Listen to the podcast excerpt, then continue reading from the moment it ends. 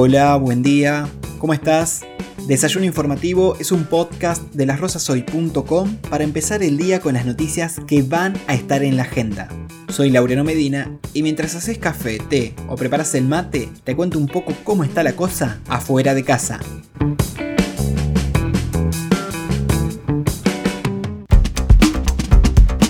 Lunes 26 de julio comenzamos la última semana del mes contándote que durante julio precisamente se enviaron casi un millón de turnos para la vacunación contra el coronavirus y que en los próximos días se reforzará con segunda dosis para completar los esquemas de inmunización. Mañana se reúnen ministras y ministros de salud de todas las provincias para trabajar sobre la vacunación de personas de 12 a 17 años con comorbilidades y con la probabilidad de definir una fecha de lanzamiento del Plan Estratégico Nacional de Vacunación para esas personas. En Las Rosas hay 9.915 dosis aplicadas, siendo 1.439 las personas que recibieron el esquema completo. En la provincia se están aplicando aproximadamente 40.000 dosis diarias. Hoy vuelven las clases presenciales en todos los niveles bajo el sistema de bimodalidad y alternancia educativa. Si bien desde el Ministerio de Educación promocionaron la extensión del horario de clases, muchas escuelas decidieron mantener el régimen que estuvo vigente hasta el receso escolar, por lo menos por esta semana y hasta que se puedan reorganizar internamente las instituciones. Otro de los títulos del día se refiere a que refuerzan los controles de calidad del agua potable por la bajante histórica del río Paraná. Desde el ente regulador de servicios sanitarios aclararon que el agua que sale de las canillas de las viviendas mantiene las condiciones de salubridad adecuadas. De todos modos, recomiendan incrementar la higiene de tanques y cisternas.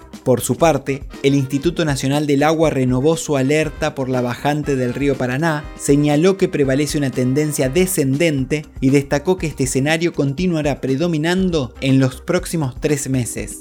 El sábado a la medianoche cerró el plazo para la presentación de listas de cara a las elecciones primarias abiertas, simultáneas y obligatorias del 12 de septiembre. En Santa Fe, Juntos por el Cambio oficializó cuatro listas internas, mientras que el Frente de Todos, el Frente Amplio Progresista y el Frente de Izquierda presentaron dos listas cada uno. Además, tendrán candidatos Soberanía Popular, UNITE y Primero Santa Fe. Este año nuestra provincia renueva dos bancas de senadores del Frente de Todos y una de Juntos por el Cambio, además de cinco lugares en diputados de Juntos por el Cambio, tres del Frente de Todos y uno del Frente Progresista. Para cerrar, te contamos que la Municipalidad de Las Rosas comenzó con la pavimentación de calle Ituzaingó entre Las Heras y La Madrid, por lo cual se encuentra cerrada para el tránsito. Además, ya se hizo la apertura de caja y nivel de Ituzaingó entre Las Heras y General López, calle de ingreso a la cancha del Club Atlético William Kemis.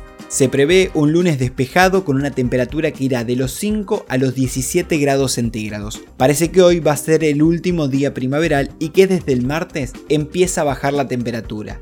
Esto fue todo por hoy. Gracias por compartir el desayuno. Nos encontramos nuevamente mañana. Buen día.